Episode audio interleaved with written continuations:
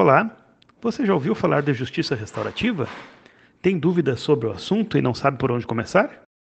O episódio de hoje é a reprodução de um debate em que a professora doutora Vera Regina Pereira de Andrade explica os principais pontos sobre o tema. Se você já teve contato com criminologia, certamente já ouviu falar da professora Vera, um dos maiores nomes da América Latina em se tratando do assunto.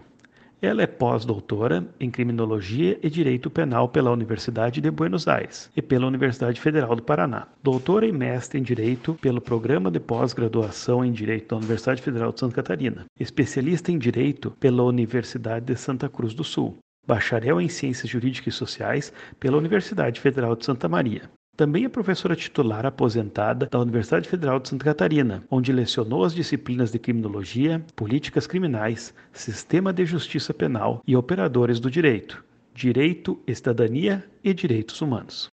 Mas, caso ainda não a conheça, o episódio de hoje é uma ótima oportunidade para entender a justiça restaurativa a partir da sua ótica. Essa aula e conversa aconteceu no dia 12 de julho de 2021, em uma reunião do Grupo de Estudos em Criminologia Crítica Vera Andrade, o GCCRIT, que não coincidentemente leva o nome da professora convidada e atualmente é vinculado à Universidade Federal de Santa Catarina. A reunião foi coordenada pela professora Marília Denardim Budó e pela estudante de graduação Pietra Inácio. Em razão das férias do Legítima Defesa, que retorna com os episódios regulares em março, a edição de hoje inaugura Portas Abertas, uma série especial em parceria com o GCCRIT, em que traremos parte das reuniões realizadas com os professores e professoras convidadas pelo grupo de estudos. Então, se você quer saber um pouco mais sobre justiça restaurativa e sobre outros assuntos que serão abordados nas próximas reuniões, não perca esse e os demais episódios da série. Além disso, não deixe de seguir o GCCRIT nas redes sociais para saber como funcionam as reuniões. Pega teu café e vem com a gente. Eu sou Fernando Gabipoli. E eu sou a Pietra, e está começando mais um Legítima Defesa, um podcast do grupo Poder, Controle e Dano Social da Universidade Federal de Santa Catarina e da Universidade Federal de Santa Maria.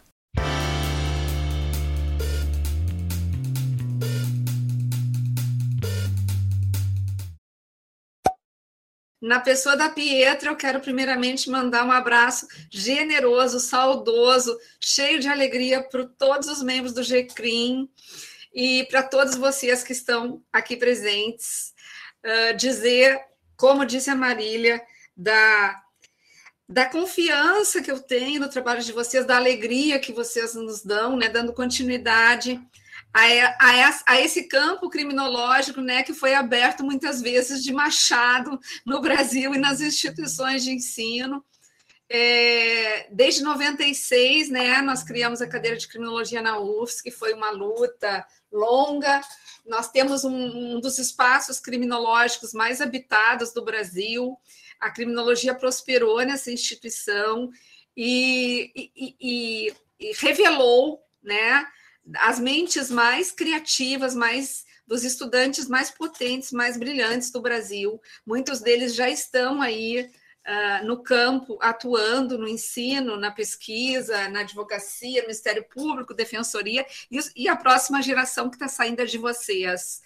Então, eu penso que, inclusive, que hoje muito em grande medida, grande parte do pensamento crítico brasileiro, do pensamento combativo, o pensamento que está no cenário defendendo democracia, defendendo direitos humanos, vem em grande medida dos 30 anos de pensamento crítico da UFSC, vem da, da criminologia, é uma das disciplinas né, que vem trabalhando isso e é, me, me, compensa muito uma longa trajetória, longa estrada, né? O fato de que vocês estejam levando adiante a caminhada, que não deixaram esse sonho morrer, e com muita, muito talento, muita competência, muita potência. Tenho acompanhado o grupo, eh, tenho visto a excelência das programações, das leituras, me entusiasmado muito e fiquei super happy, super feliz que vocês me chamaram aqui para falar com vocês, que realmente, desde o nosso último encontro aqui em casa, já se passaram alguns anos.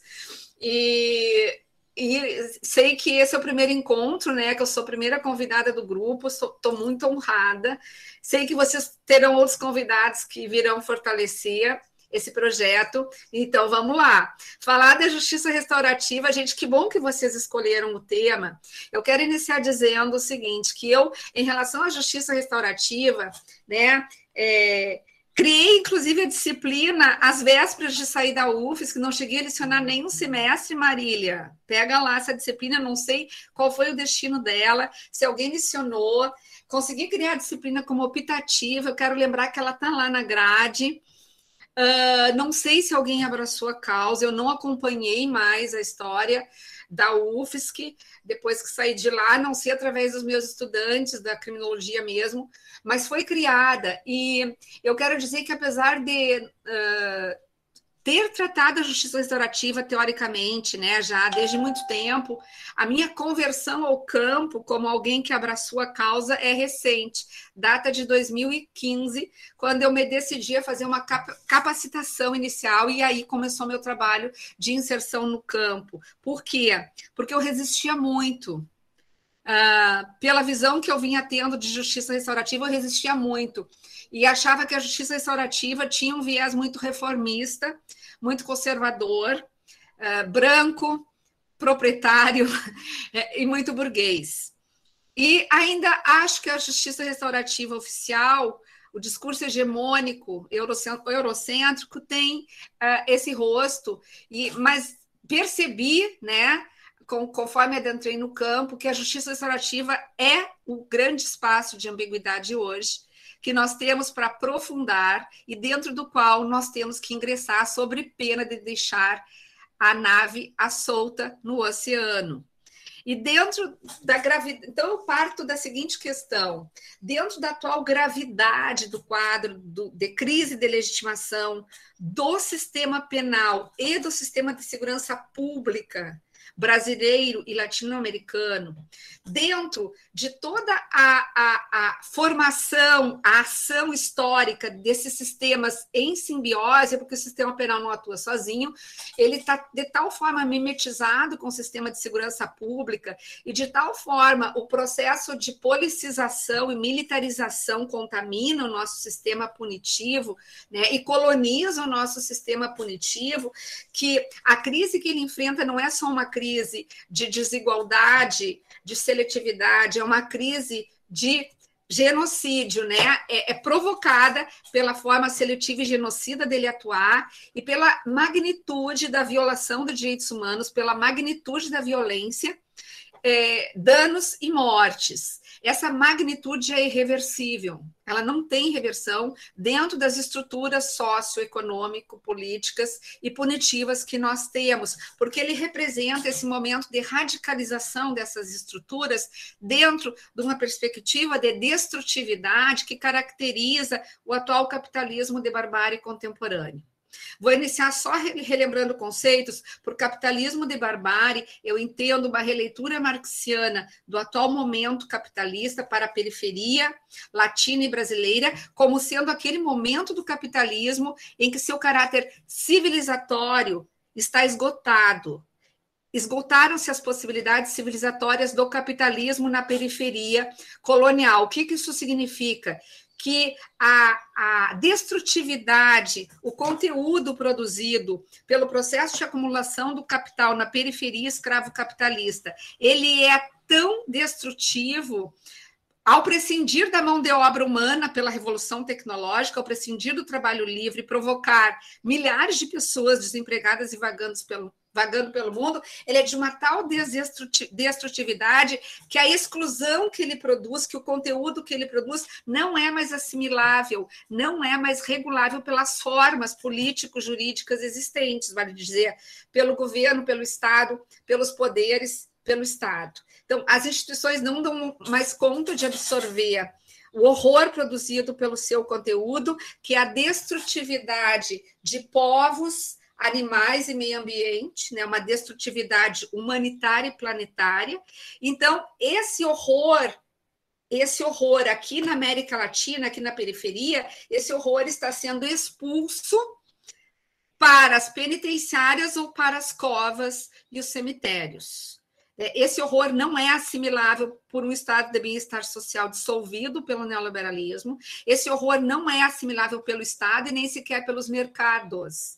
Então, é a vitória do trabalho morto, alavancado por uma te tecnologia que prescinde do homem, sobre o trabalho vivo. A vitória do trabalho morto sobre o trabalho vivo marca o fim do, do caráter civilizatório do capitalismo. E isso significa que existe não apenas então essa produção instrumental da barbárie, essa exclusão de gente, de vidas humanas que é, ou morrem ou são criminalizadas, é, destituídas de qualquer garantias e proteção de direitos, porque é para serem criminalizadas assim, né, a deriva de qualquer processo civilizatório, e, e essa sobra da economia capitalista globalizada, então, é o nosso objeto de controle social. Daí advém que o capitalismo contemporâneo precisa da guerra, de guerras, para simplesmente eliminar essa sobra. Aí a guerra às drogas, a, guerra, a, revitalização do genocídio indígena, a revitalização do genocídio afro, a revitalização da guerra no campo, a, a questão da, da retomada dos recursos naturais ambientais com a morte dos nossos retomada do genocídio dos nossos povos originários, a questão da, da guerra contra a corrupção, que faz parte do desmonte do Estado, né, a corrupção seletiva, guerra contra as esquerdas, e um conjunto de guerras que fazem parte de um único projeto. Então, diante do, do caráter estrutural, esse capitalismo precisa, para sustentar simbolicamente essa guerra e essa barbárie, ela, ele precisa construir uma adesão subjetiva à barbárie. Esse é um conceito da Vera Malaguti. Essa adesão subjetiva à barbárie, que é justamente o aplauso que elegeu Bolsonaro, no Brasil nós temos a maior evidência do que, que, que é a adesão subjetiva à barbárie, é a adesão a eleição de um presidente que mata, de um presidente que defende tudo que é indefensável do ponto de vista dos direitos humanos e da democracia, isso é a adesão subjetiva à barbárie. Essa adesão subjetiva à barbárie se dá com a mídia, se dá com a internet, se dá com os tribunais de internet, se dá com os tribunais televisivos, mas se dá com armas também, se dá com milícias, se dá com uh, pena informal, né, que é a grande questão da criminologia contemporânea. Não apenas a pena formal de encarceramento e genocídio, mas a pena de morte informal. Marielle, Lava Jato, criminalização das esquerdas, Dilma e Lula, golpe de 2016. Tudo isso é um projeto, então, de destruição do Estado a favor dos mercados e que sela, sepulta qualquer possibilidade de inclusão compensatória no nível social das massas desse capitalismo. Bom, esse caminho não tem reversão dentro do capitalismo. Na verdade, então, a justiça restaurativa, falar de justiça restaurativa, aceitar a justiça restaurativa nesse contexto de destrutividade estrutural, conduzida por uma destrutividade governamental, que é o bolsonarismo, e atravessada por uma destrutividade pandêmica no Brasil, é parece um contrassenso porque é pensar como enfrentar, como trabalhar isso com justiça restaurativa, né? Como enfrentar esse campo estrutural com uma justiça, com um projeto, com um movimento de justiça que vai se propor a trabalhar no plano micro. Aí é que eu quero chegar. Um dos elementos chaves desse processo de destruição é a destruição da esfera pública é a privatização da vida, né? É um novo individualismo egoístico e a destruição no sentido de que os canais tradicionais de mediação não dão conta de fazer o processo de comunicação social político político, é, os, os, os, os, mecanismos partidários também são, estão limitados, e o sistema penal é o grande obstáculo da democracia e da realização de direitos humanos hoje, um dos principais problemas né, dos países latino-americanos. Então, qual é o grande tema de discussão hoje? Para o qual converge toda essa destrutividade? O grande tema é a justiça. É a justiça a meu ver, gente, a justiça é o tema central que tem que ser resgatado no debate público contemporâneo, porque ela sintetiza todas essas formas de desigualdade, de, de opressão resultantes da perda do caráter civilizatório do capitalismo. Então, assim, ó, mais do que os direitos humanos, eu acho que o grande tema aglutinador do estágio em que chegamos é o tema da injustiça, porque são múltiplas, e a injustiça penal, que é a mais visível, a mais dramática, a mais grave das, das injustiças que nós vivenciamos, é onde nasceu a justiça restaurativa.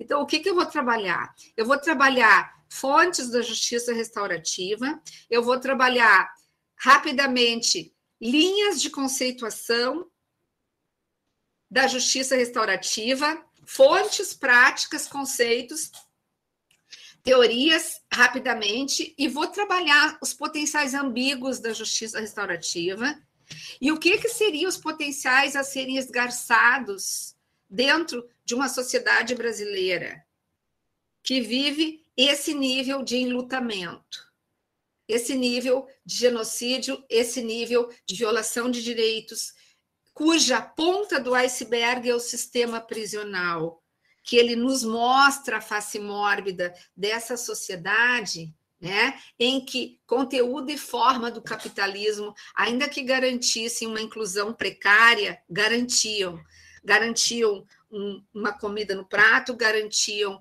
um teto, mal ou bem, tinha um nível de inclusão primária que se destruiu. Então, uma sociedade que se desmorona na periferia, com a gravidade do racismo estrutural, com a gravidade do sexismo estrutural, com a gravidade né, eh, da, da, da de todas as fobias, porque o ódio é o grande alimento simbólico da adesão subjetiva à barbárie certo? Essa eliminação do outro sem piedade. E o que a JR vai trazer de essência é justamente a reconexão. Ou seja, qual é a trave que nós vamos bater? O sistema penal é um paradigma da apartação e da eliminação do outro, que vem produzindo sujeitos matáveis, a legitimação dos sujeitos matáveis. É o paradigma, por essência, da apartação, porque é uma matriz de controle social apartador, né? Apartador e violento. A JR é o paradigma da reconexão e da reconexão nas relações pessoais, daquilo que se rompeu nos relacionamentos. Então, a partir desse trabalho micro, eu quero sustentar que as potencialidades da JR estão no fato de que nós podemos apropriá-la como um paradigma de reconstrução do conceito de justiça no espaço público do diálogo cotidiano permanente, não apenas onde houver conflitos, mas onde houver relações interpessoais, desconstruindo o tecido do ódio, o tecido do inimigo, o tecido da apartação em todos os níveis da vida, desde o nível interpessoal das relações familiares até o nível da pena, de modo a superar a pena. Então, como nós vamos apropriar essa JR no Brasil, é, pode potencializá-la a, a, a, a, reconstrução do espaço público democrático, como uma construção coletiva da justiça, como uma ferramenta de construção cotidiana da justiça em todos os relacionamentos. E o caminho é prescindir do monopólio da justiça estatal. Na medida em que nós começamos a rediscutir a justiça nas relações microsociais, nós vamos levando esse nível de discussão para as relações macro, né? para as relações que atinjam as macroestruturas também. Então, vamos, vamos falar um pouquinho de fontes da JR e seguir um pouquinho esse trajet, essa trajetória para ver se nós conseguimos, se eu consigo colocar minha hipótese para vocês. É, a JR, é, é, primeiramente, eu passei a vocês um artigo que se chama Uma Introdução à Justiça Restaurativa pela Lente Lupa da Complexidade. E complexidade, para mim, é a partir daqui onde eu estou partindo, do terreno macro, né? E não começar a sustentar um conceito de JR para mim. Então, entrei na JR convencida de que tem uma trajetória para fazer, e nós, da criminologia crítica, precisamos dialogar com, com o movimento restaurativo e trazer dele os conceitos fundamentais para a nossa própria ação dentro de um campo abolicionista progressista, que não dá mais para sustentar esse isolamento. E da mesma forma, os, os, os, teóricos da JR, os militantes da JR, têm que dialogar com os pensamentos críticos, para não caírem nas armadilhas instrumentalizadoras da JR, certo? Então, JR nasce quando? Ah, detesto essa pergunta, mas vamos lá. Eu prefiro começar falando de movimento restaurativo como um movimento complexo que emerge a partir dos anos 70, com fontes polifacetadas, com fontes plurais, com fontes heterogêneas. Existe uma, um pluralismo de fontes que irão marcar, na minha leitura, o pluralismo que domina o campo conceitual prático e principiológico da justiça restaurativa. Isso não é ruim, isto é bom, porque isso vai redundar numa legitimação cultural de várias fontes e na possibilidade das sociedades, dos seus diferentes contextos, das diferentes situações, construírem modelos de justiça restaurativa contextualizados. Como eu sustento necessidade de uma JR para o Brasil, não é qualquer modelo de JR. Então, na, o que, que nós temos? Década de 70 começam as primeiras experiências que depois irão integrar o campo. Essas experiências, essas experiências estarão inspiradas em quem? Isso é super importante. Estarão inspiradas nos povos originários, nos aborígenes, nos indígenas, nos povos indígenas, nos povos ancestrais. A primeira matriz, a primeira inspiração, o primeiro fundamento é este. O que, que é? Os valores dos povos originários que foram renegados pela sociedade ocidental branca. Segundo, é, as religiões, ou digamos, as espiritualidades, né? Que você vê desde o cristianismo até o judaísmo, até o hinduísmo, uh, influenciando influenciando espiritualmente a justiça restaurativa. E práticas concretas de juízes, de policiais, de agentes do sistema de justiça, buscando diálogos com partes envolvidas em conflitos para sustentar, inclusive, decisões judiciais outras experiências compensatórias, restitutivas, como encontros entre vítima e ofensor, que começam a ocorrer a partir dessa década, conciliação entre vítima e ofensor, conferências entre famílias, ou seja, década de 70 começam as experiências, e é com experiências que esse movimento começa. E eu prefiro falar de movimento, porque, como diz o próprio Howard Zer, é, ele, ele usa a metáfora de um rio cheio de afluentes que vem nos cinco continentes do mundo, mais ou menos no mesmo período. A América Latina nunca é citada, tá? Nessas narrativas, mas eu estou me incumbindo de incluir a América Latina com as justiças comunitárias, com as suas lutas indígenas, inclusive por justiças comunitárias, que tiveram reconhecimento constitucional e integrar um novo formato que é o constitucionalismo latino-americano. Mas então, nos cinco continentes do mundo, na Nova Zelândia, na Austrália, na Inglaterra, na África do Sul, na América Latina, esse, a partir da década de 70, então, a gente vive uma ambiência de buscas alternativas de justiça, que ainda não tem esse nome, mas são experimentos de toda a ordem. Juiz reunindo uh, autor e vítima por sua iniciativa para conversar com eles, para ouvir o que, que eles querem para sentenciar.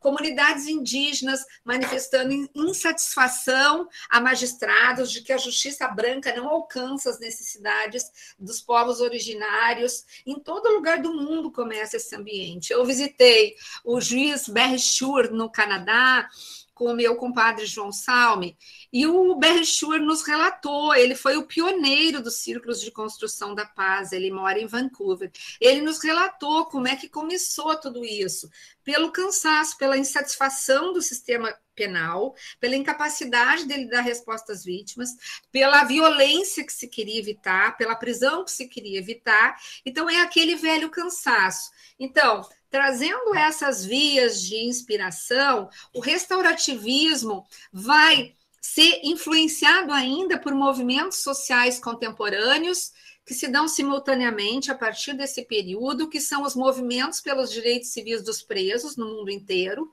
né, denunciando as violações de direitos humanos dos presos, denunciando o racismo desde os Estados Unidos até a América Latina, os movimentos de mulheres denunciando o sexismo no sistema penal, denunciando a vitimação secundária que as mulheres se submetem nos crimes sexuais, denunciando os movimentos fortíssimos de defesa das vítimas, os movimentos de proteção dos direitos das vítimas totalmente excluídas de qualquer espaço de poder no sistema penal, de, de, contar as suas histórias, de dizer o que querem, os movimentos ainda indígenas, justamente, os movimentos pela emancipação indígena, tentando se libertar do jugo da justiça penal branca, os movimentos teóricos da academia, enfim, principalmente a criminologia crítica e o abolicionismo, os, as teorias comunitaristas e as teorias vitimológicas críticas, né? Criminologia, vitimologia crítica, abolicionismo, comunitarismo, tudo isso, esse conjunto de experiências, de, de movimentos e de teorias estão então na base do surgimento da JR, mostrando as suas potencialidades. É um conjunto de preocupações, seja com a violência exercida sobre os criminalizados, seja com a ausência das vítimas, seja com os desvios seletivos e, e, e de violação que o sistema provoca. Então, síntese: começa no mundo criminal, começa com a crítica ao sistema criminal e com uma tentativa de reação e substituição desse sistema, com viés mais ou menos abolicionista. Então, é com este sistema, com a violência dele, que é, o conjunto desses movimentos querem fazer as contas. Portanto, não existe, não existe uma teoria única de justiça restaurativa. A prática precedeu a teoria. Costuma-se dizer que a JR é um conjunto de práticas em busca de, uma, de teoria. Não existe um paradigma acabado de jeito nenhum que possa ser colocado ou implantado em prática no mundo. O que existe é um conjunto plural, de experiências e de teorias. Existe um paradigma em construção aberto, plural e, fluido. Se vocês analisam uma literatura, o conteúdo-chave na década de 70 era um, na década de 80 era outro, na década de 80, quando começam as teorias, né, de 80 para 90, se, se produz o, o primeiro grande livro, que é considerado fundacional, sistematizador da teoria e do movimento, que é a obra do Howard Zer, Changing of the Lenses, Trocando as Lentes, o novo foco sobre o crime e a justiça. Essa obra é um divisor de águas, então, e se tornou construída na década de 80, a teoria das lentes, que eu chamo ela de teoria das lentes, se tornou um divisor de águas do restaurativismo, porque ele se propõe a estabelecer as balizas, um sistema-chave, um sistema teórico inicial, chave uh, do movimento. Nós vamos falar nele daqui a pouquinho. Porém, eu quero ir adiante para dizer então que o Howard Zer ele sustenta uma das visões de JR, né? Mas existem pelo menos se configurarão a partir daí três visões quanto aos objetivos básicos da justiça restaurativa. A, a linha mais a linha mais uh, simples, vamos dizer assim, e que até é contemporânea do Howard Zer, é a linha que considera que o objetivo da justiça restaurativa é o encontro. O Howard Zer sustenta que o objetivo da, resta da restaurativa é a reparação de dano. Marília, eu queria fazer umas pontes com o debate da criminologia global.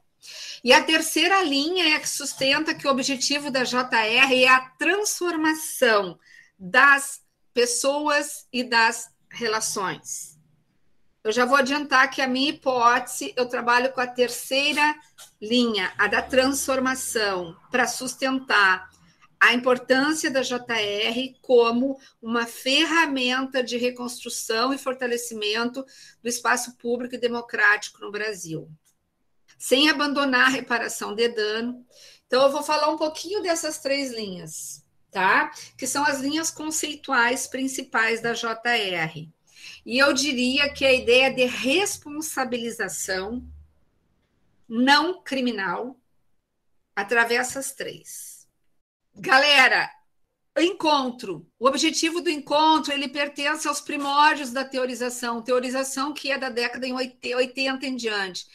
É, olha só, preste bem atenção. A concepção do encontro é simbolizada na clássica e internacionalmente reconhecida definição do Marshall, do Tony Marshall. E nos diz o seguinte: a JR é, abre aspas, um processo segundo o qual os atores de um crime, começa no, tudo começa no crime, se encontram para resolver coletivamente o conflito, aprender como lidar, lidar com suas consequências e implicações para o futuro, tá?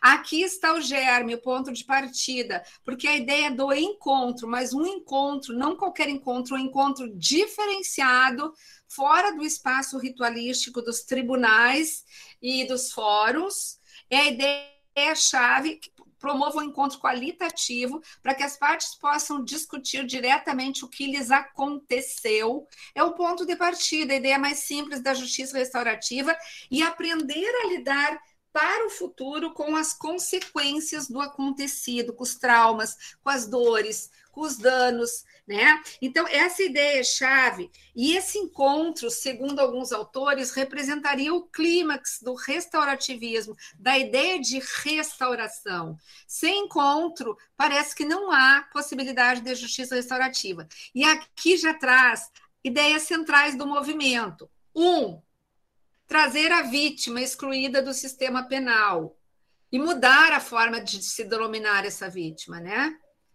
E promover o encontro entre quem? Entre os envolvidos, aqui no primeiro momento, certo?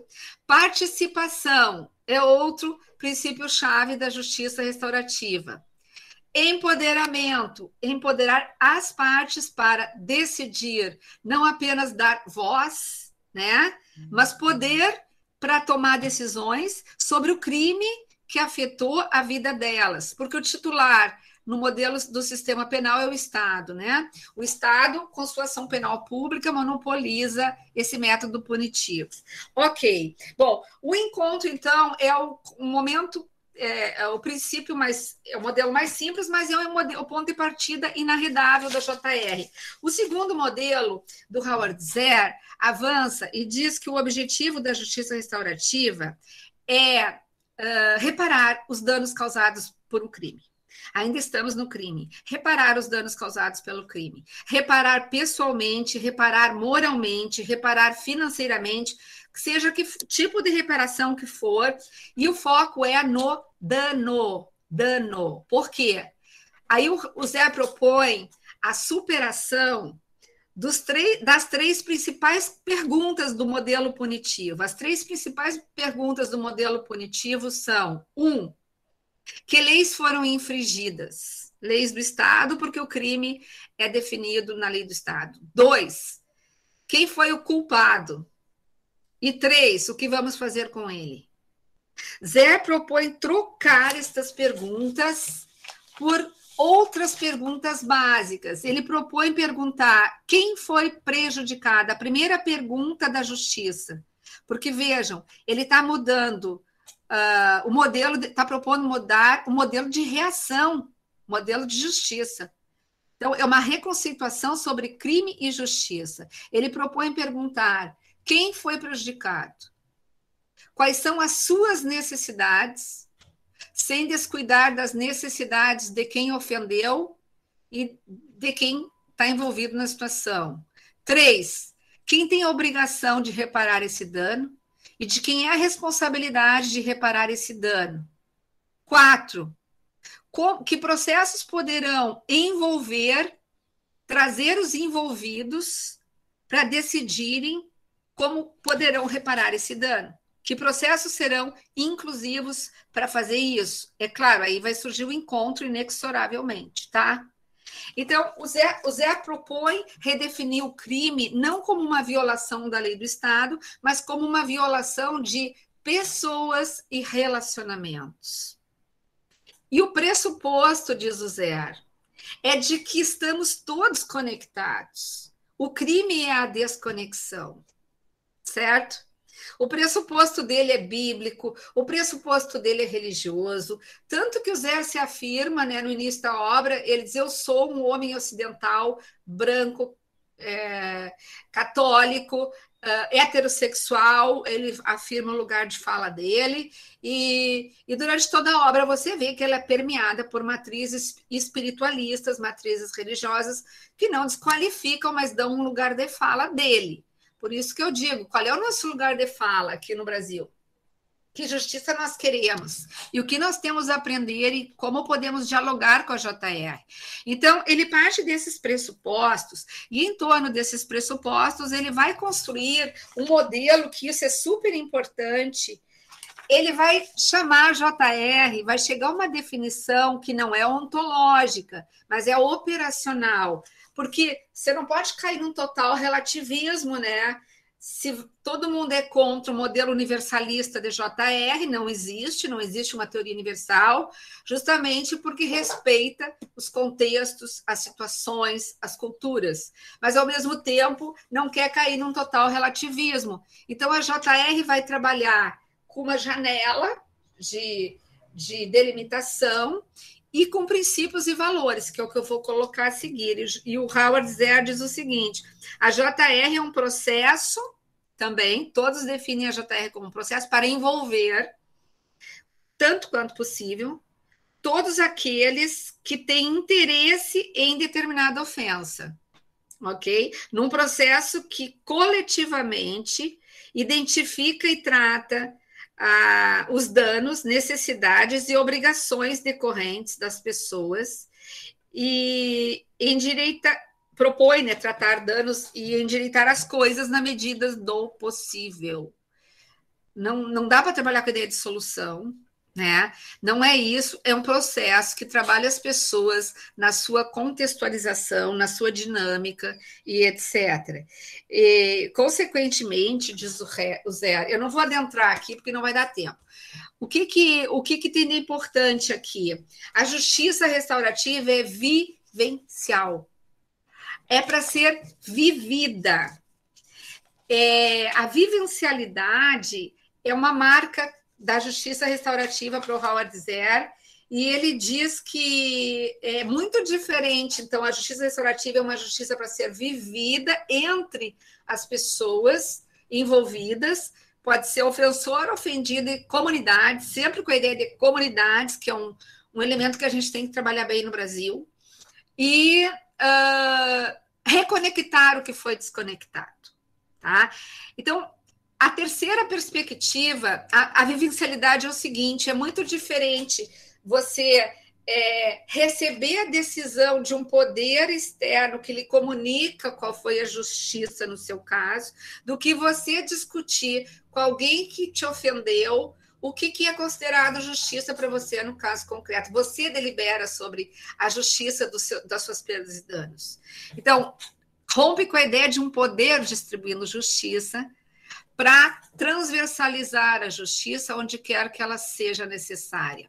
Por último, o, a concepção da transformação, representada por. É interessante, gente, na maioria por mulheres, é, entre elas, Marília, a, a Elizabeth Eliot, não sei se você chegou a conhecer ela, das andanças, muitos de vocês conheceram, ela esteve aqui em Floripa, a Kay Pranis, é, e muitas outras mulheres, gente eu estou me incluindo assim como simpatizante dessa linha, porque ela vai além. Ela propõe avançar a JR, é, concebendo-a como um modo de relacionamento entre pessoas em todos os espaços da vida, um modo de construir relações empáticas, relações compassivas, relações potentes e, e de maneira tal que ela, ela sai do crime, essa concepção, ela sai do sistema penal para alojar o restaurativismo como uma, ferra, uma prática restaurativa, como ferramenta de vida, como modo de vida das pessoas nos, nos espaços completos na totalidade dos espaços e da vida em sociedade, incluindo família, escola, tudo estádio de futebol, serviço público, cidades, comunidades, relações com o meio ambiente, animais, e ela trata, ela é, coloca né, uma visão holística, ela, ela uma visão holística da vida, é, equiparando em dignidade todos os seres vivos, humanos e animais. Ela se alinha com o abolicionismo na medida em que ela entende que a linguagem de uma nova justiça tem que ser totalmente liberta da linguagem punitiva. É, os dois, as duas linhas anteriores, elas, elas trazem muitos resquícios do punitivismo, inclusive as linguagens não conseguem se libertar, porque a linguagem do mundo punitivo ela vem carregada de estereótipos, de estigmas, de um peso, né? De exclusão, peso excludente, porque o sistema, a função do sistema penal é ser um controle uh, social excludente, né, que re, reproduz desigualdades, como bem mostra a criminologia, como bem mostra a professora Marília em todos os seus livros, é uma, é uma seletividade, um genocídio que replicam desigualdades sociais, desigualdades de gênero, desigualdades de classe e opressões uh, estruturais da sociedade. Então, a, eu me alinho muito à visão transformadora, porque ela propõe, então, o alcance macro da JR, que ela chegue no espaço público, é, é, ela isso, gente, implica, tem uma importância fundamental quando a gente começa a visualizar quando isso entra no terreno do político, da política, ela cobre a política de valores. Aí vamos falar de valores, não de valores morais, como os valores maniqueístas do paradigma punitivo. Mas o que são valores, então, para a JR? Daí nós já sabemos que a JR não é e não pode ser meramente um método de resolução de conflitos. O conceito de método transforma a justiça restaurativa num natimorto. E contra, contra isso eu tenho lutado veementemente contra essa concepção da JR como método. A JR é desde um processo dialógico e includente entre pessoas que se afetaram até um modo dialógico e includente e empático de viver. Ela tanto quer afetar um paradigma de punitivo e de juridicidade, quanto o paradigma de sociabilidade.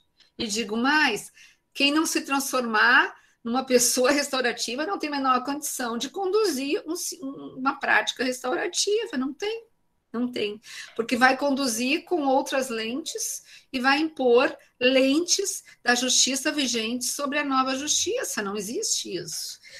Então, do que, que eu estou falando? De uma mudança de subjetividade.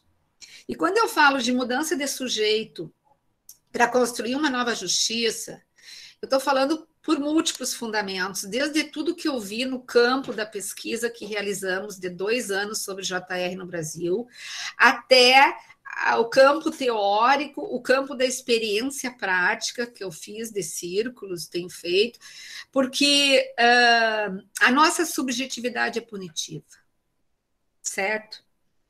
Essa frase já está no livro do Luke Rusman. Não adianta nós queríamos superar o sistema penal formal, uh, macro, se nós não superamos os microsistemas punitivos que existem introjetados dentro de nós. Se nós não conseguimos ter uma relação com os princípios restaurativos dentro de casa, com os nossos filhos, com os nossos amigos, com, a, com os nossos parceiros, com os nossos animais. Estou é, vencendo a longa saga vegetariana, viu, Marília? Estou chegando lá, estou muito feliz. Se a gente continua comendo animais, então é, não, tem, tem muitos pressupostos para nós superarmos, gente. Daí que é, o que, que eu estou tentando fazer, então? Uh, discutir sobre uma introdução ao restaurativismo que não seja nem reducionista, por um lado, né?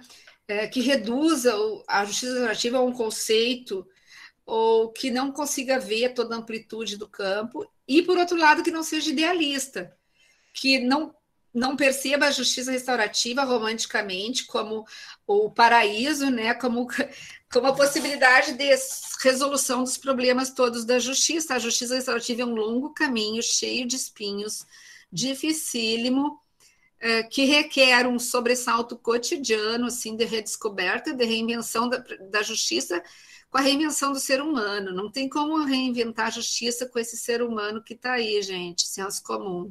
É, o que que o, a linha... Eu diria para vocês assim, ó, deixa eu ver quanto tempo eu tenho. Uh, esse campo da JR, a literatura, ela se construiu do norte para o sul do mundo. A literatura dominante é eurocêntrica, principalmente e, e anglo-saxã, euro-americana tem uma hegemonia nesse discurso. E eu acho que a síntese da hegemonia é o Howard Zer, discurso hegemônico. Esse discurso hegemônico, ele entrou no Brasil muito forte e ele é dominante aqui também, né? Então já tem todo um senso comum formado sobre JR no Brasil. Porque o judiciário já recebeu a justiça restaurativa desde os primeiros anos do século XXI, desde 2005. E na mídia, uh, no mundo dos juristas, então já tem todo um senso comum. É, a justiça restaurativa começou a ser implantada no mundo inteiro a partir dos anos 90. Os anos 90 são os anos da expansão da JR. E começaram a ser implantadas, implantados esses programas no mundo inteiro, inclusive no Brasil no início do século XXI, e com fortes desvios, desvios do pensamento originário. E o Howard Zer escreveu uma obra revisionista no início da década de. Na transição do século XX para o XXI, ele escreveu um pequeno opúsculo chamado Justiça Restaurativa, é uma obra revisionista. E nessa obra ele está preocupado em discutir, está preocupado com esses desvios que ele começou a observar no mundo inteiro, proliferou programa para tudo que é lado, dizendo que é justiça restaurativa, e muitos deles não atendem uh, os requisitos da JR, né? Então, ele escreveu o que a justiça restaurativa não é. Ele alertou o que a justiça restaurativa não é, tá? E nesse livrinho, ele escreveu que a justiça restaurativa não é. Eu vou ler rapidamente, porque se eu tivesse tempo, eu ia fazer umas dinâmicas aqui com vocês, que eu costumo fazer nessa parte, até com algumas sátiras, porque é incrível o que começou a acontecer, né? Para entrar na moda, os governos começaram a implantar projetos para dar respostas também à relegitimação do sistema penal, à superpopulação prisional e todos os problemas né, é, do sistema prisional. Ele escreveu: a justiça não tem como objetivo principal o perdão ou a reconciliação, não é mediação, não tem por objetivo principal reduzir a reincidência ou as ofensas em série. Não é um programa ou projeto específico que possa ser implantado em outro lugar do mundo. Não é, não foi concebido para ser aplicado a ofensas comparativamente menores ou ofensas primárias não é algo novo, nem se originou nos Estados Unidos, que todo mundo diz que a JR se originou nos Estados Unidos, mas bem, ela se originou na África, na Nova Zelândia ou na Austrália, do que nos Estados Unidos ou no Canadá ainda.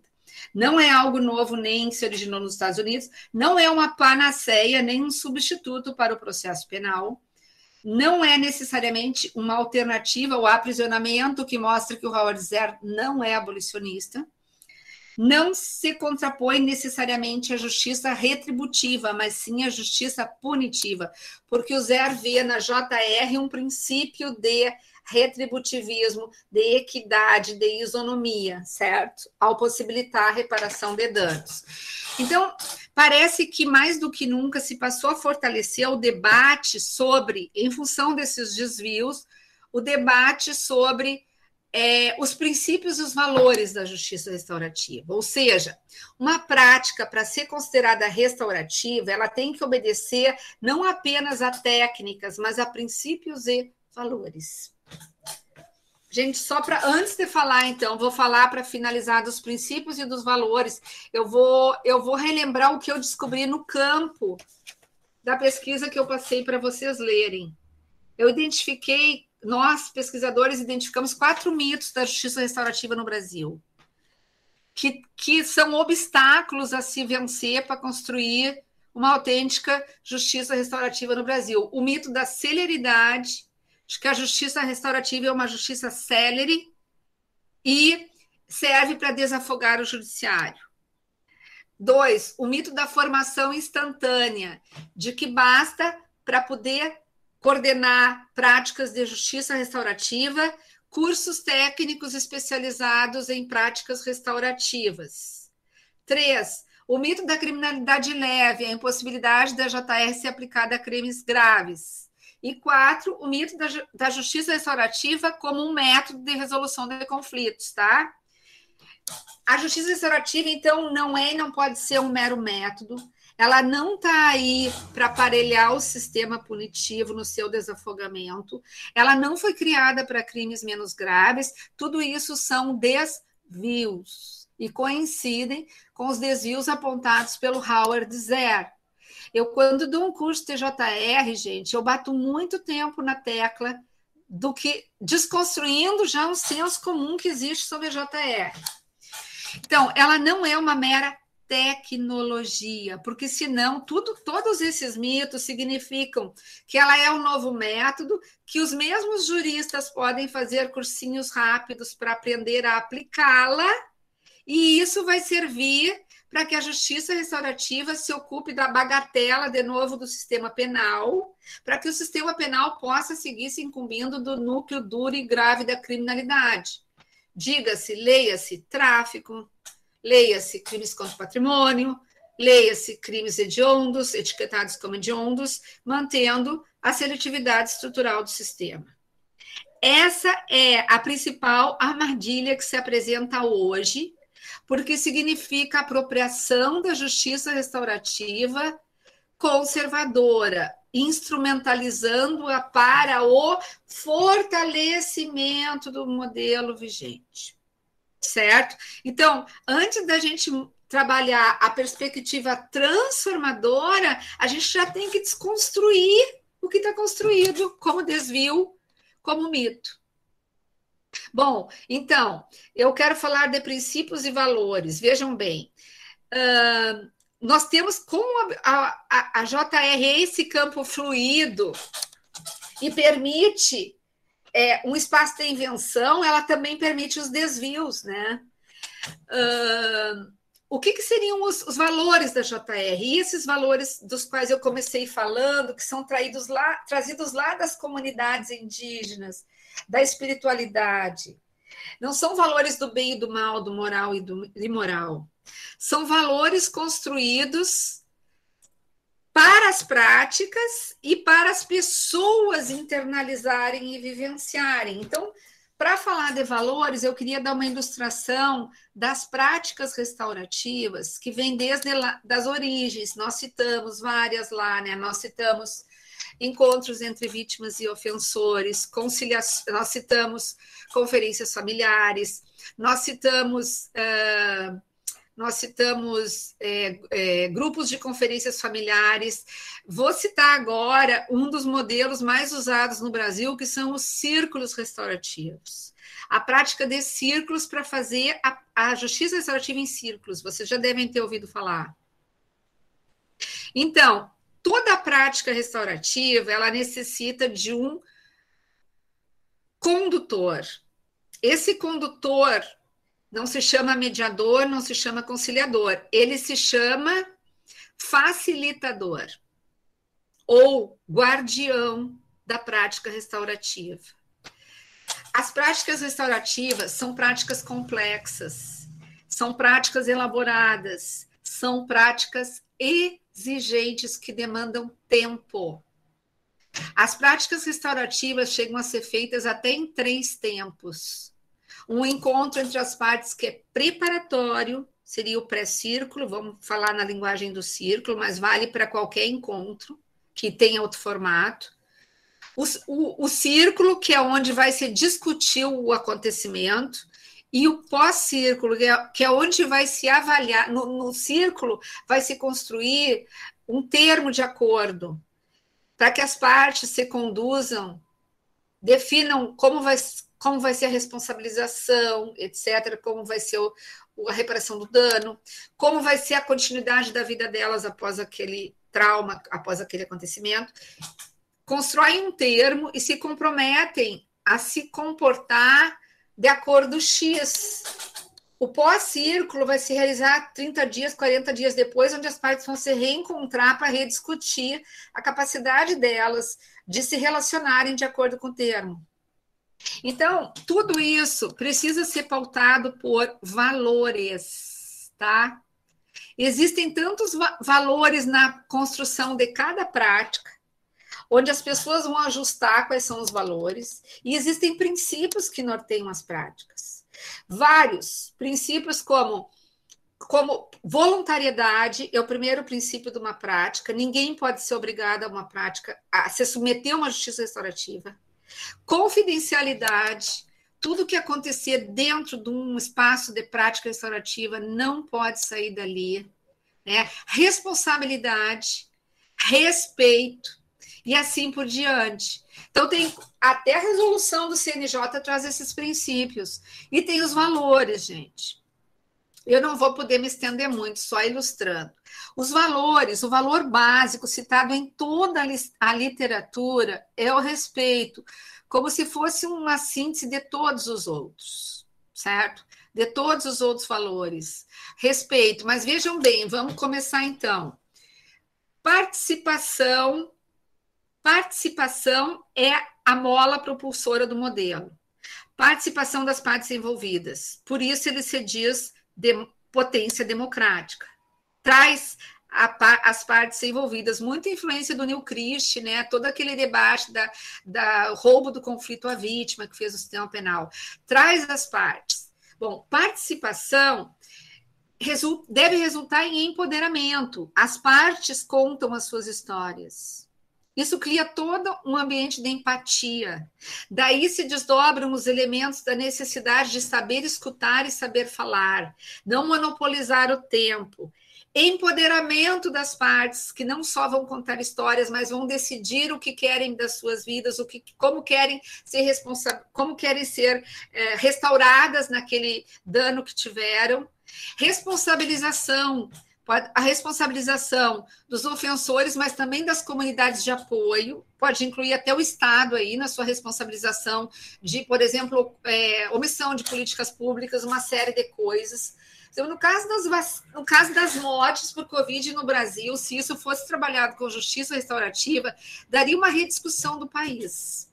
Tá? Então, assim, o diálogo, que é o elemento chave, o encontro, promove participação, promove escuta e fala respeitosas, promovem empoderamento, pro, promovem humildade, né? Humildade, a pessoa entra lá, eu entro como Vera, o Ala entra como Ala, eu não entro como doutora nem como pós-doutora. Igualdade, não sou diferente de ninguém, ninguém é diferente de mim.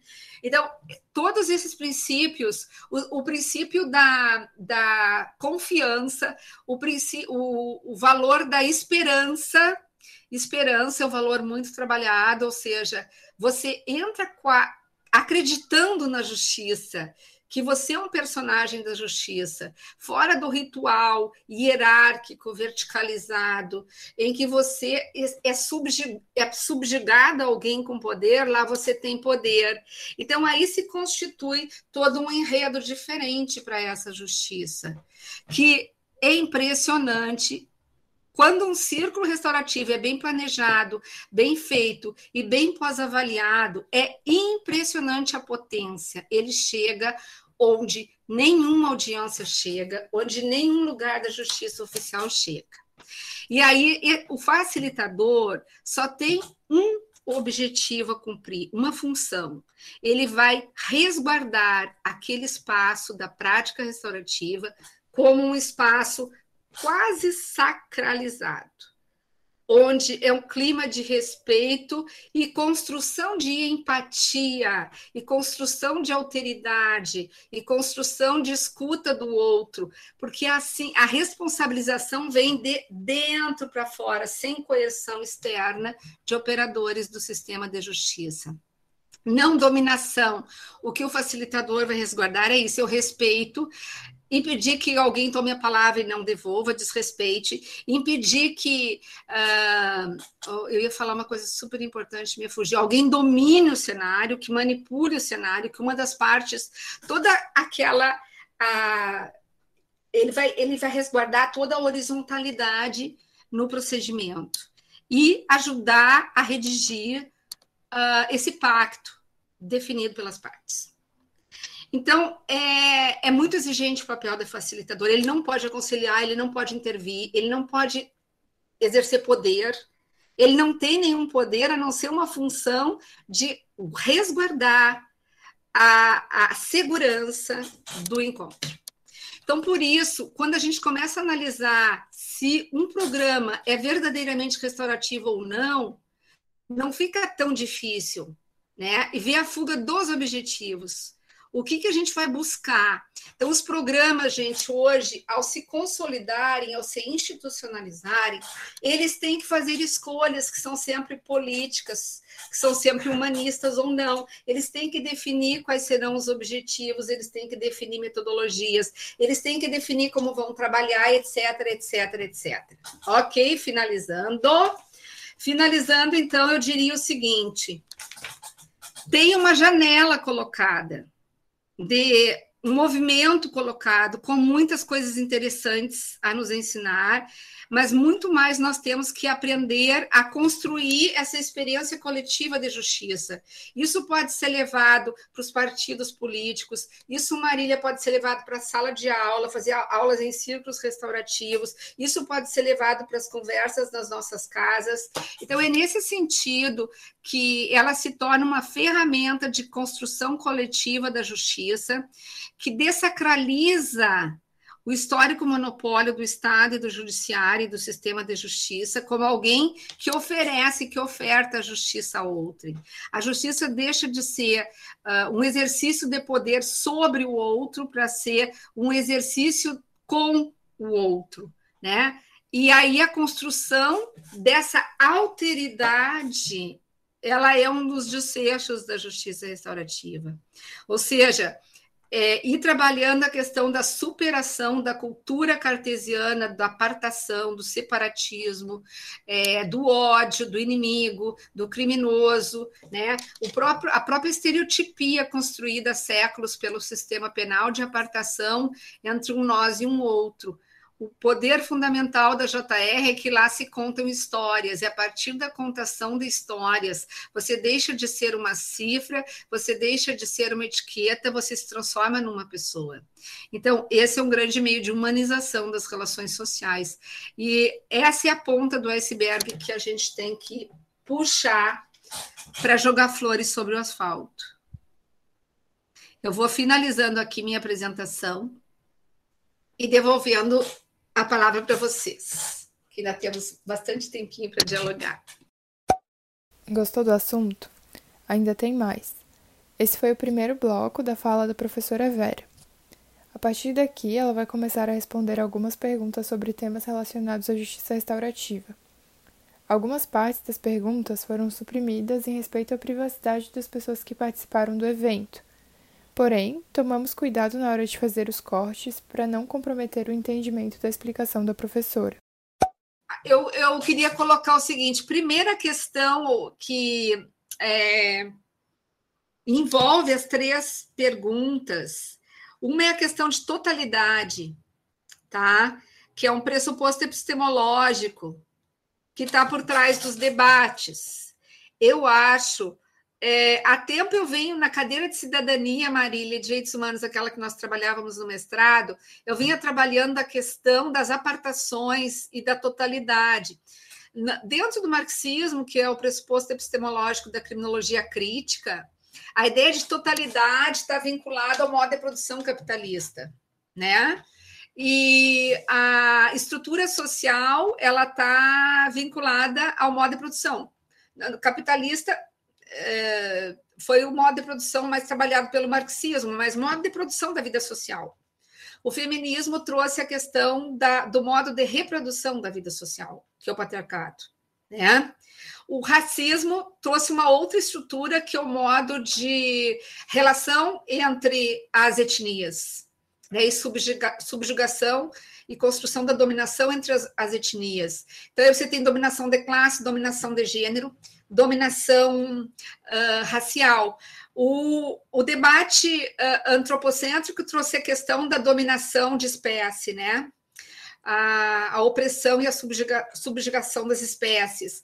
O debate uh, heterogê, é, LGBTQIA trouxe a questão da subjugação das sexualidades, da dominação heterossexual. E assim, e assim por diante, muitos outros debates, né?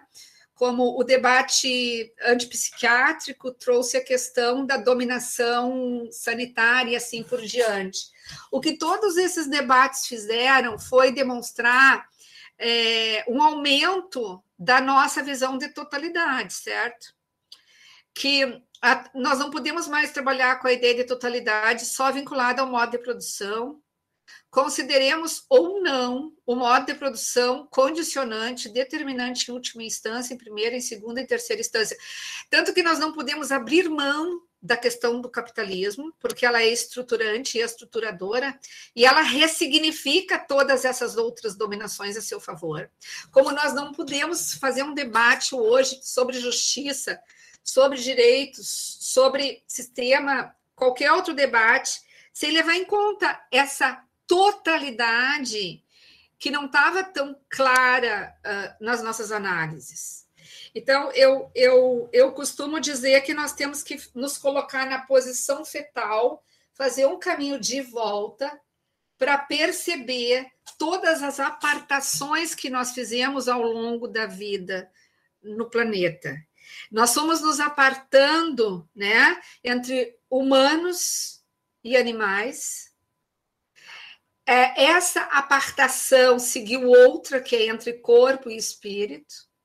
Né? O homem, o ser humano, como único detentor da racionalidade e da a, domínio linguístico, nós nos separamos entre espécies, então, nós nos separamos em planetas, em territórios, sul, norte, em continentes, em países, em estados, em cidades, em vizinhanças, em bairros.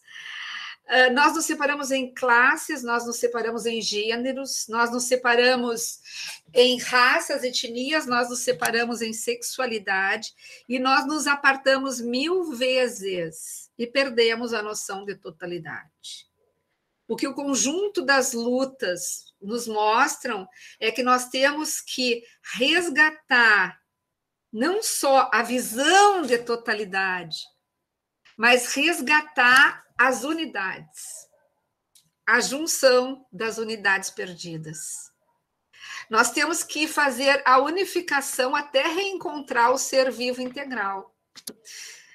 Percebe isso? Eu não sei se eu estou me comunicando. A visão holística é aquela que eu diria que substitui todos os conceitos por um conceito primacial, que é vida. É, eu tenho escutado muito as questões das comunidades originárias e estudado também as questões dos povos originários, né? Uh, todos os significados da, da, da, da, cultura e da comunicação indígena. E, e para eles, família é o todo, é a vida animal, vegetal e mineral né? Então, nós também temos que incluir a vida mineral e a vida vegetal nessa unidade. Então, na verdade, nós estamos fazendo o caminho de volta, então, para resgatar as unidades perdidas, que nós destruímos, à custa de milhares de marteladas, de séculos de marteladas. Nós fomos nos decepando em mil pedaços e as epistemologias do século XIX, as epistemologias positivistas, o que fizeram não foi mais do que chancelar esse esquartejamento, criando ciências para trabalhar cada um dos polos perdidos, das unidades apartadas, né? Ciências humanas e ciências sociais, ciências médicas, ciências do direito. Cada ciência se ocupou de um pedacinho, uma fatia da natureza, uma fatia do ser humano. E tudo foi apartado e legitimado cientificamente com os positivismos. Hoje a gente está tentando resgatar a unidade, quando a, gente, a unidade na totalidade. E essa totalidade é muito mais complexa do que à primeira vista poderia parecer. Então, quando a gente, a gente vai ressignificando todas as dicotomias que nós temos, e elas vão implodindo, né? vão implodindo o rico e o pobre, o preto e o branco, o masculino e o feminino, o animal e o humano, o gay e o heterossexual. Então, nós, nós, nós temos que fazer o caminho rumo à unidade, e o respeito nós só vamos adquirir na unidade. Então, a superação do sistema penal é mais ou menos como isso, gente é superar todas essas dicotomias, a, superam, a superação da nossa sociabilidade. Quando a gente fala em superar cultura punitiva, cultura, cultura excludente, cultura estigmatizante, bipolarização, apartação, a gente tem que fazer a nossa reconstrução de subjetividade para chegar a essa visão holística. Olha a dificuldade disso. Quando eu falo em reconstrução, é desconstruir tudo o que nós aprendemos, certo? Bruna, eu acho que os, os, os grupos de parapoliciais privados, eles não têm não tem menor possibilidade de serem confundidos com projetos de JR, por quê? Porque eles são a expressão mais fidedigna da pena, do sistema penal formal oficial. Eles reproduzem informalmente o modelo punitivo. Então, eles executam informalmente maus tratos, tortura, pena de morte, e tudo que eles fazem está dentro do Código Crime-Pena. Então, não tem a menor possibilidade, porque o código da JR é o oposto. É, pode se chamar alternativo no sentido de que são paraestatais. Mas eu te diria que até essa simplificação está superada com as milícias. Porque o que, que você tem hoje no Brasil? As milícias não estão paralela, paralelamente ao Estado, elas estão no Estado. Elas estão no governo. Jair Bolsonaro é matriz da milícia no Brasil. Então, a milícia está no Estado. E esses desafios a criminologia tem que assumir nas suas análises brasileiras, porque aqui a gente, de alguma maneira, as, as milícias estavam meio obnubiladas na nossa análise até chegarem no Estado via o bolsonarismo. Mas agora está clara a atuação das milícias, há muito tempo, né, como uma contraface das facções e da organização do tráfico de drogas no Rio de Janeiro. Então, isso, aquilo que a criminologia chamava na década de 80, sistema penal subterrâneo, que era composto justamente pelos grupos parapoliciais armados que executavam sumariamente, que matavam, é o substituto do jagunço, que o Zaffaroni teorizou como poder configurador, um conceito mais sofisticado para dizer o seguinte, ó, na América Latina a polícia mata, ela tem um poder militar verticalizado e ela sumariamente aqui, ó, como agência do sistema penal que teria seria só um filtro seletivo, ela é um filtro exterminador. Ele exerce a força muito além da legalidade, né? E ela a pena de morte informal existe na América Latina desde sempre, no Brasil desde sempre. O que é a tortura, se não uma pena de morte, né?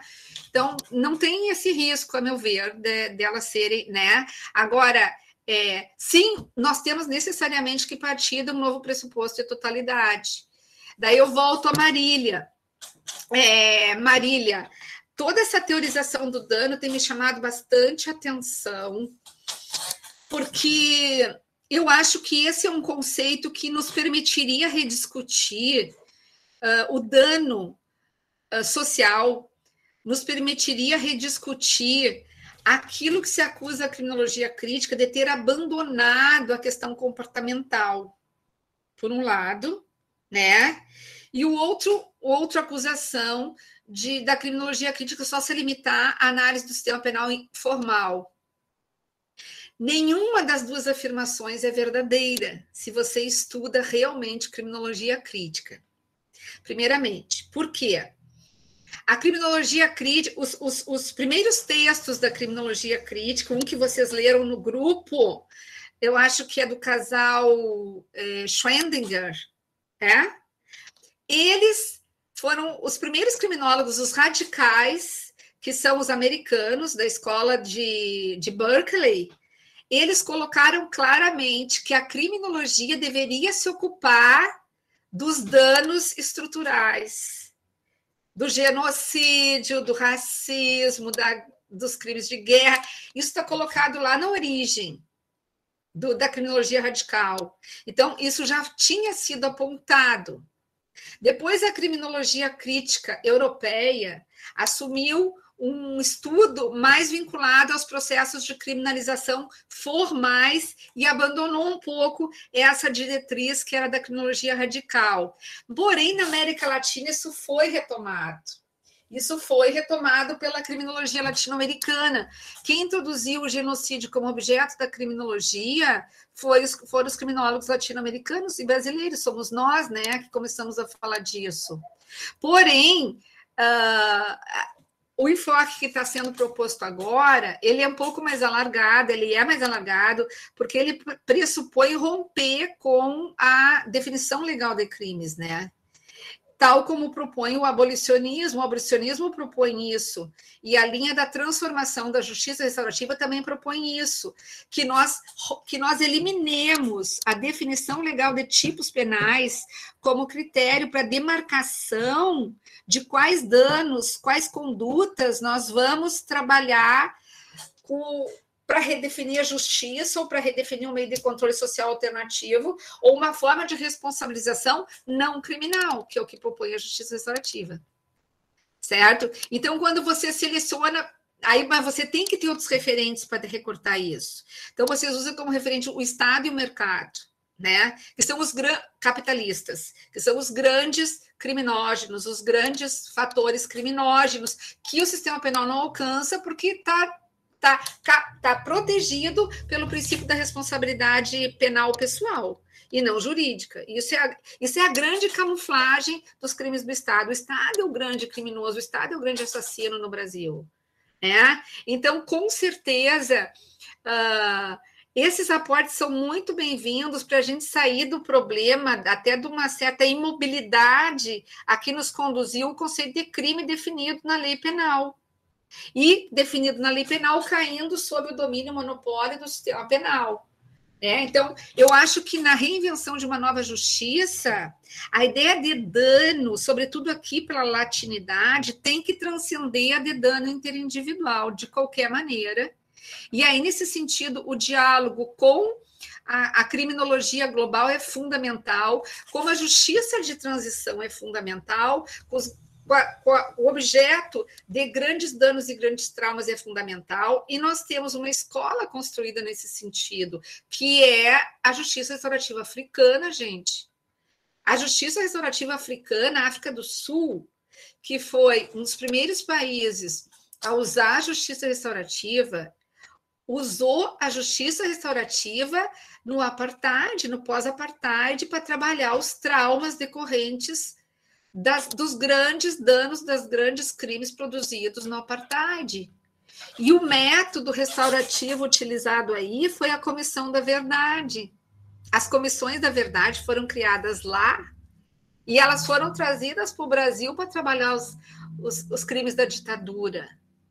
Então, a justiça de transição, né, que é uma, que é uma justiça que, que quer compreender história e que não quer usar um método punitivo, ela é extremamente adequada para para, digamos, ser um laboratório, um experimento de justiça restaurativa. A justiça restaurativa, então, é, aí eu vou falar do nome agora, falei do conceito de totalidade, que nós temos que incluir todos os modos de produção e de reprodução da vida social. Uh, eu, eu, quero falar da. Eu queria aproveitar né, esse debate que eu estava querendo fazer com a Marília, só consegui trabalhar aqui. Marília, uh, é, o que, que, eu ia falar? Assim, da justiça de transição. Eu acho, inclusive, que no Brasil não exploraram tudo que poderia ser explorado do restaurativismo. Mas daí eu queria vir ao nome Justiça Restaurativa. O nome foi um nome escolhido pela tradição é, global, do norte global. porque existem vários outros nomes equivalentes. E eu tenho sérias dúvidas sobre a validade desse nome, porque ele é um adjetivo. E ele é um adjetivo conservador que traduz o modelo tecido com as lentes do centro. E eu, eu, eu vou ser feliz o dia que a justiça não precisar de adjetivos, né? Que a gente tiver entendido que o princípio básico da justiça é a simetria entre seres vivos, né? Que a gente tiver entendido que a gente está buscando, por isso que o Zer diz, não é oposta à justiça retributiva, embora eu odeie esse nome retributiva, mas o que nós estamos buscando é a simetria, é o tratamento isonômico de todos os seres vivos condições de igualdade de oportunidades, atendimento de necessidades, responsabilizações isonômicas.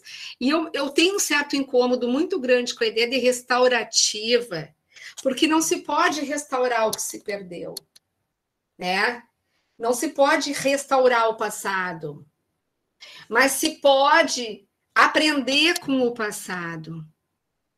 Então, é, eu não sei se, se essa justiça, eu, esse nome, é co como me perguntam. Eu, eu, epistemologicamente, cientificamente, academicamente, considero que o nome criminologia está esgotado. E, e, e criminologia, com as suas adjetivações, mais ainda, justamente pela ideia de totalidade. Eu tenho essa convicção, mas eu sigo falando em criminologia estrategicamente, politicamente, como uma convenção de campo que é um código de comunicação entre nós. Mas vai haver um momento em que esse paradigma com o que ele trouxe vai se esgotar e vai ser outra coisa. E se a gente não nominar isso de outra coisa, a gente não vai mais se entender.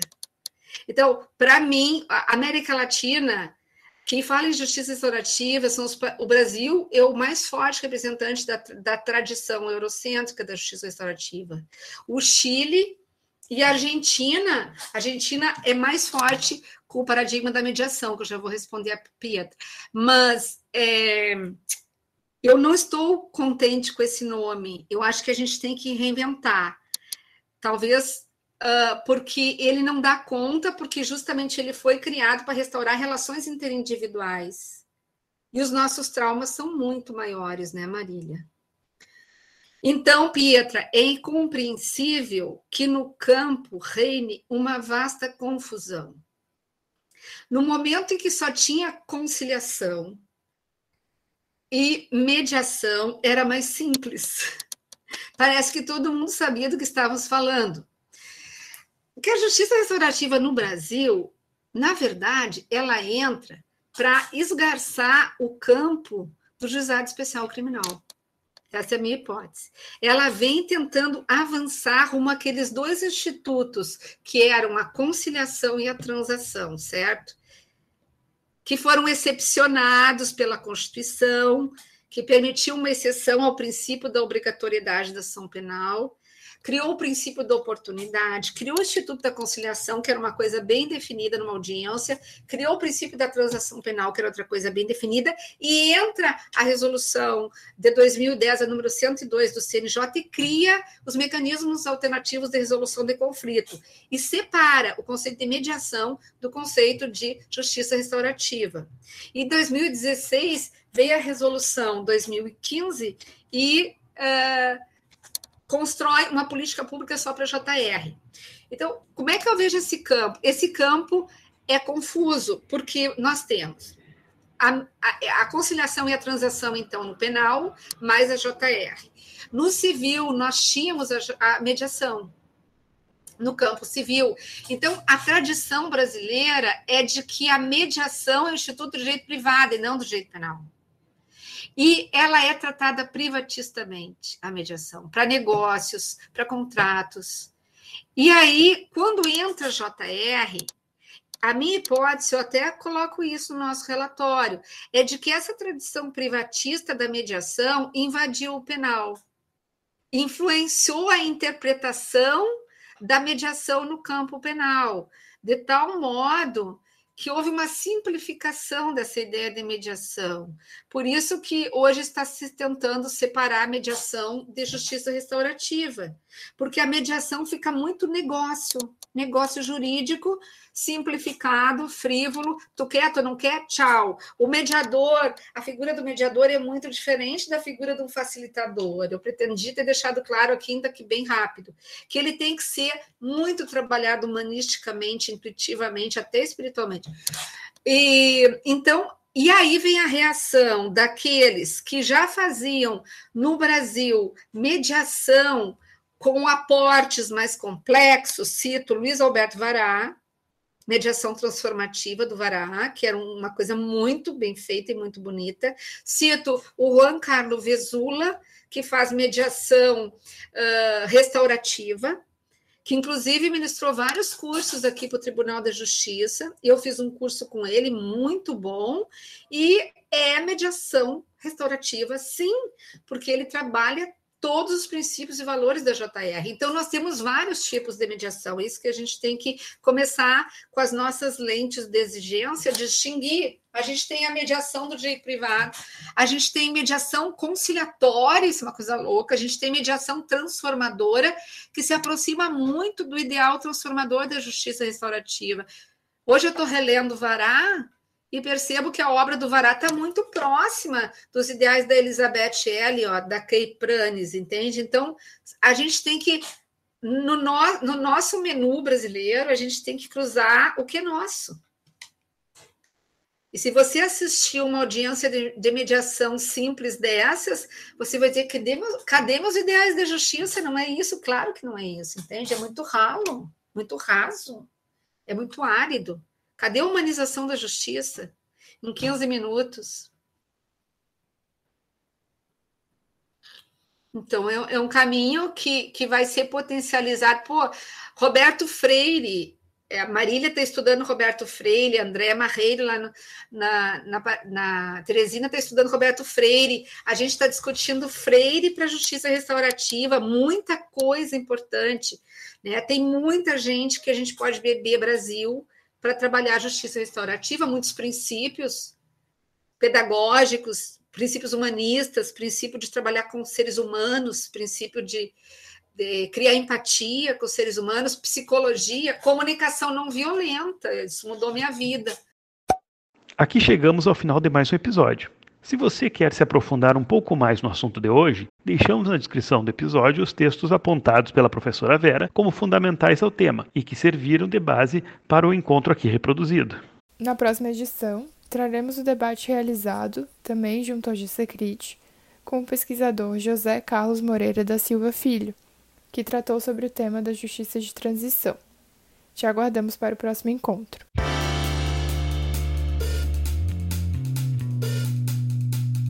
Participaram da elaboração deste episódio Vera Rosa e Luiz Fernando Rossetti Borges.